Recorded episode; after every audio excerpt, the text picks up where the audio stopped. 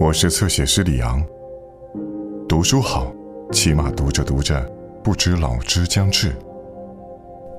只要我们周围的一切都在忍受和制造苦难，我们就不可能幸福。只要人类事物的进程取决于暴力、欺诈和非正义，我们就不可能高尚。只要全人类没有开展智慧的竞赛，以最明智的方式引导个人生活和求和，我们就不可能聪明。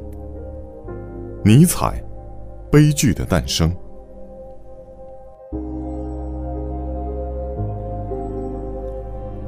只要我们不单从逻辑推理出发，而且从直观的直接可靠性出发，来了解艺术的持续发展是同日神和酒神的二元性密切相关的，我们就会使审美科学大有收益。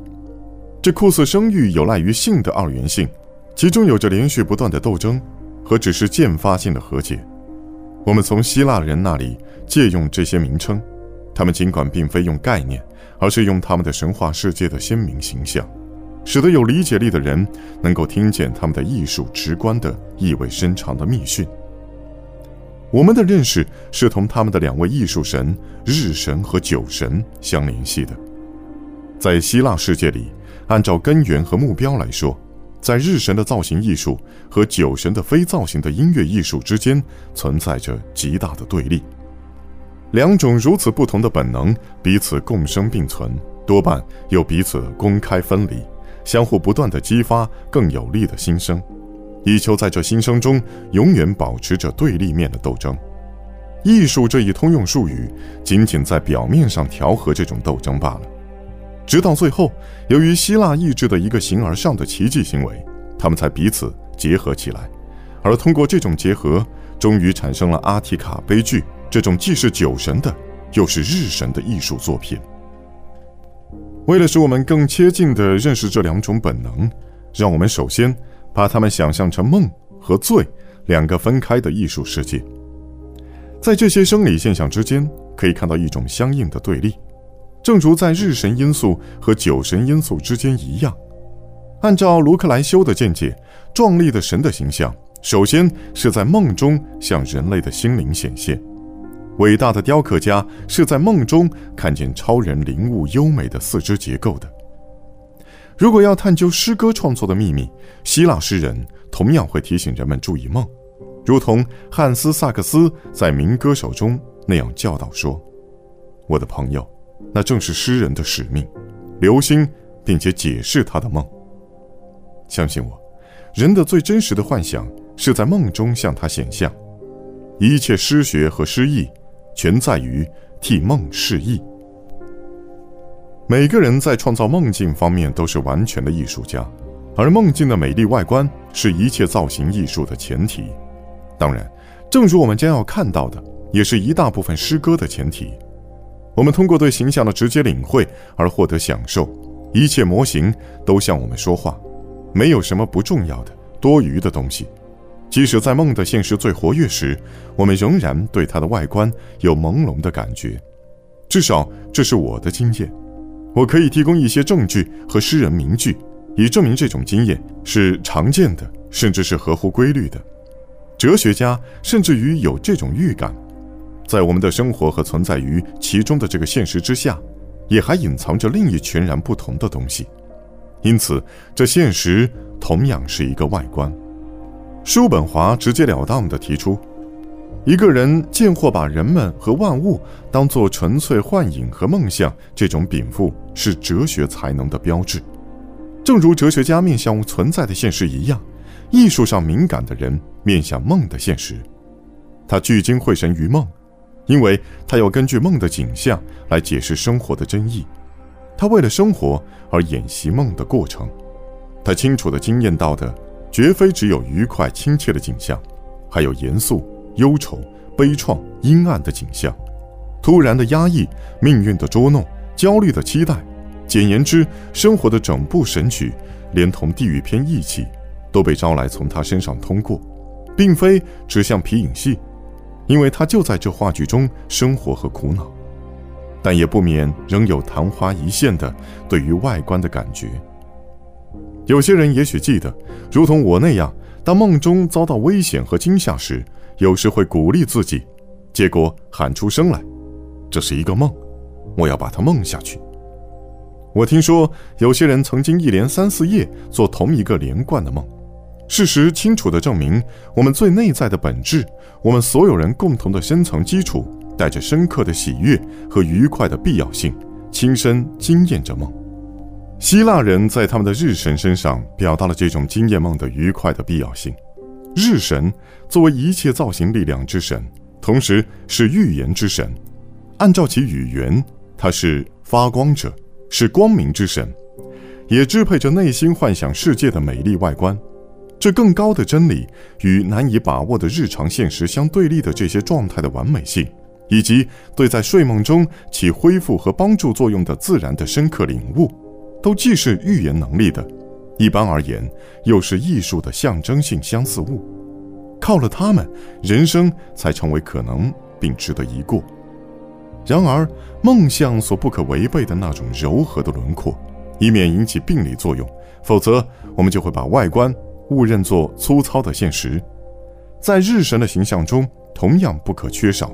适度的克制，免受强烈的刺激。造型之神的大智大慧的静目，他的眼睛按照其来源必须是炯如太阳，即使当他愤激和怒视时，仍然保持着美丽光辉的尊严。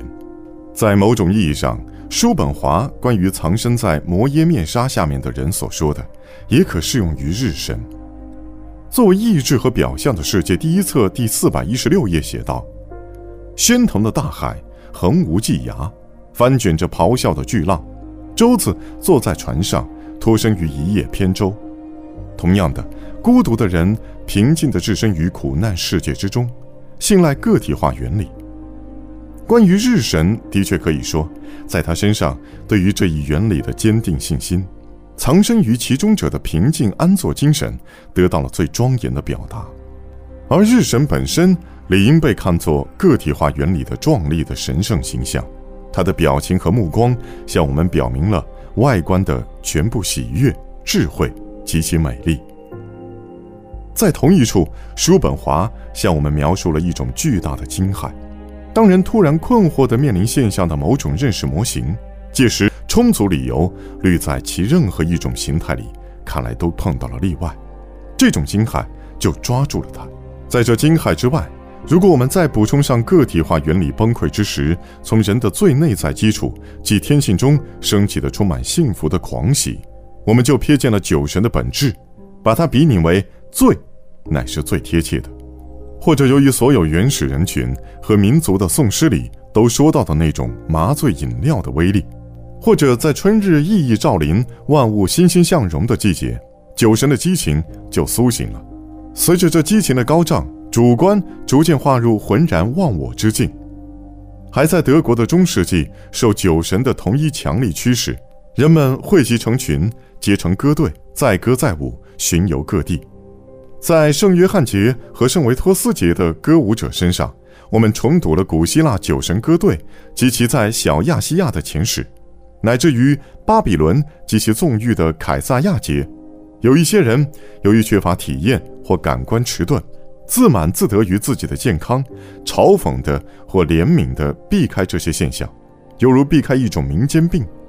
这些可怜虫当然料想不到，当酒神歌队的炽热生活在他们身边沸腾之时，他们的健康会怎样的惨如失色，恍如幽灵。在酒神的魔力之下。不但人与人重新团结了，而且疏远、敌对、被奴役的大自然也重新庆祝他同他的浪子人类和解的节日。大地自动地奉献他的贡品，威亚荒漠中的猛兽也寻粮地前来。酒神的车辇满载着百卉花环，虎豹驾驭着这彩车行进。一个人若把贝多芬的《欢乐颂》化作一幅图画。并且让想象力继续凝想数百万人颤栗着倒进灰尘里的情景，他就差不多能体会到酒神状态了。此刻，奴隶也是自由人；此刻，贫困专断或无耻的时尚在人与人之间树立的僵硬敌对的樊篱土崩瓦解了；此刻，在世界大同的福音中，每个人感到自己同邻人团结、和解、款洽。甚至融为一体了。摩耶的面纱好像已被撕裂，只剩下碎片在神秘的太医之前瑟缩飘零。人轻歌曼舞，俨然是一更高共同体的成员。他陶然忘不忘言，飘飘然乘风飞扬。他的神态表明他着了魔，就像此刻野兽开口说话，大地流出牛奶和蜂蜜一样。超自然的奇迹也在人身上出现。此刻他觉得自己就是神。他如此欣喜若狂，居高临下的变幻，正如他梦见的众神的变换一样。人不再是艺术家，而成了艺术品。整个大自然的艺术能力以太一的极乐满足为谷地，在这里透过罪的颤栗显示出来了。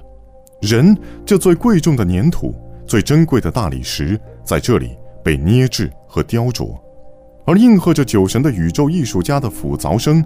想起厄流西斯密仪上的呼喊：“苍生啊，你们肃然倒地了吗？宇宙啊，你感悟到那创造者了吗？”